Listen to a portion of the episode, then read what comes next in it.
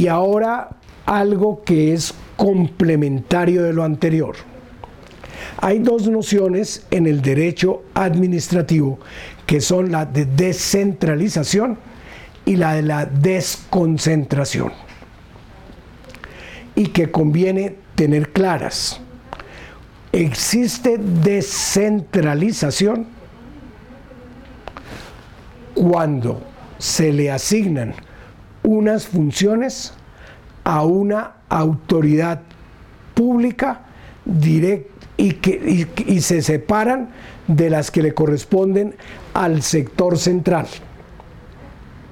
Así, por ejemplo, hay entidades descentralizadas del nivel nacional que por virtud de la ley cumplen funciones que si no estuvieran asignadas a ellas, les tocaba realizarla al sector central de la administración, presidente, ministros o presidente y jefes de departamento administrativo.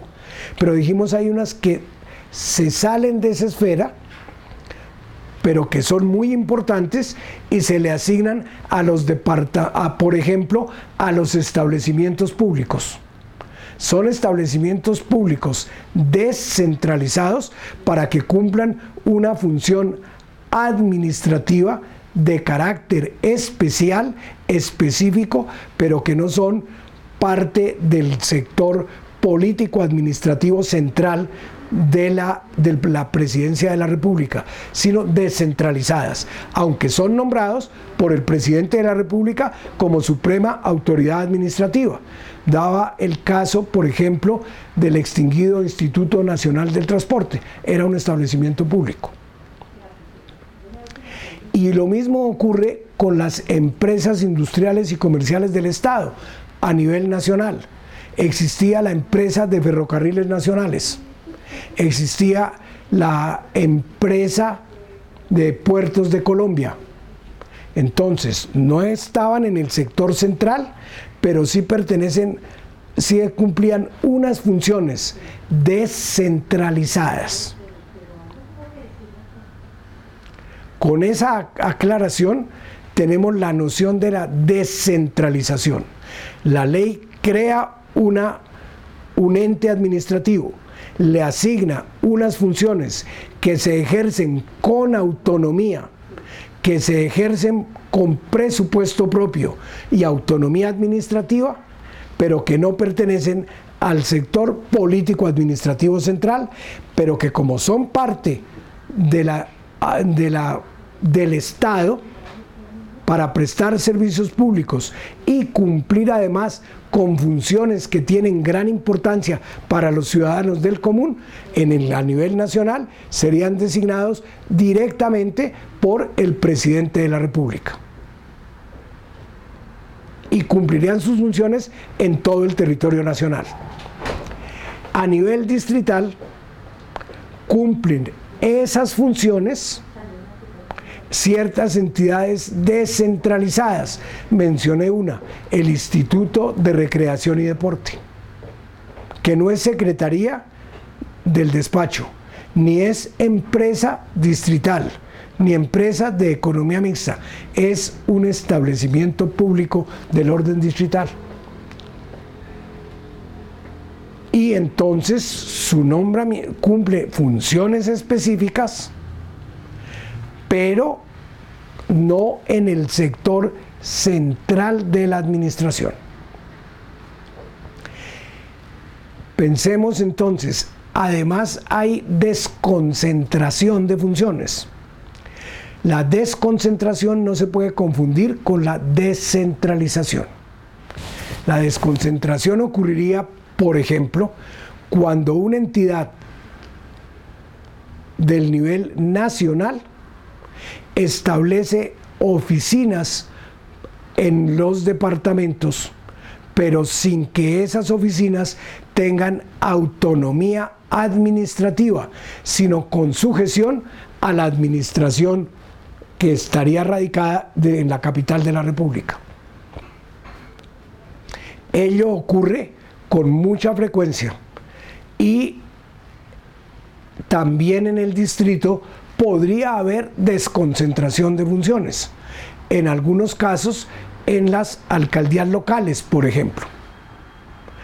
Es una vía que está prevista por la ley para facilitar el contacto del ciudadano próximo con las autoridades o con los entes creados por él que importan para la prestación mejor de la función pública. En estas condiciones también hay una descentralización por colaboración prevista en la Constitución para que los funcionarios públicos puedan colaborar para el desempeño de unas funciones públicas aún siendo particulares. Y en esa desconcentración, mejor, en esa descentralización, se dice colaboran con la administración, colaboran con el Estado.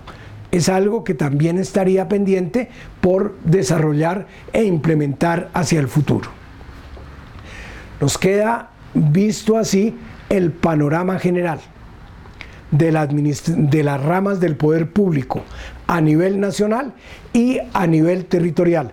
Tal vez a nivel territorial podríamos complementarlo con el reconocimiento que la Constitución hace de las autoridades territoriales indígenas, que no caben ni como departamentos ni como distrito especial o distrito capital, ni como eh, tampoco cabrían como entidades descentralizadas. No, los indígenas tienen reconocimiento constitucional. El país es un país con diversidad étnica y con diversidad cultural. A ellos se les reconocen los propios territorios donde habitan y se les reconocen por la Constitución sus propias autoridades. Los cabildos indígenas y los gobernadores indígenas tienen también entidades, tienen también sus propios territorios indígenas. A esos territorios indígenas se les da reconocimiento constitucional.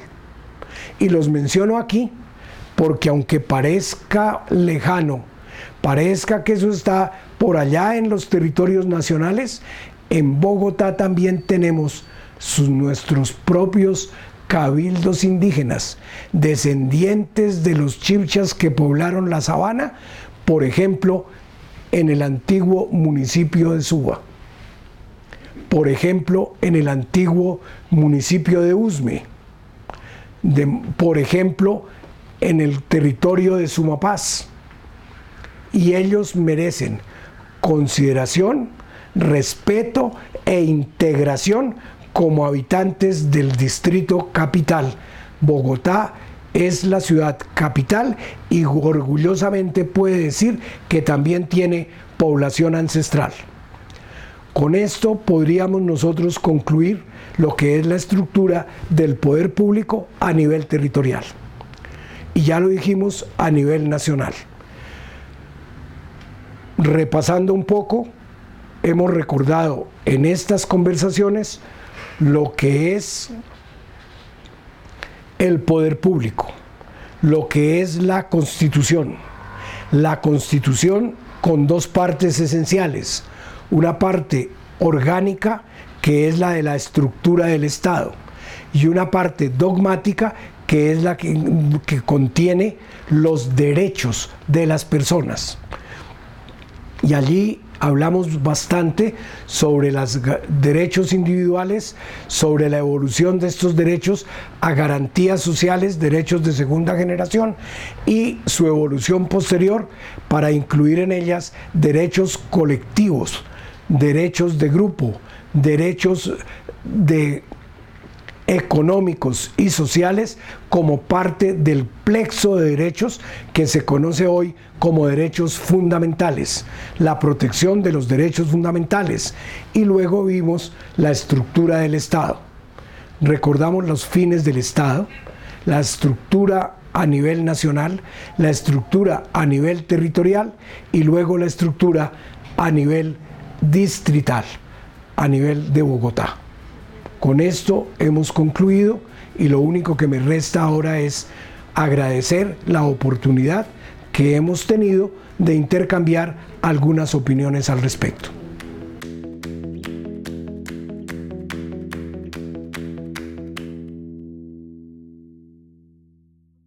Alcaldía de Bogotá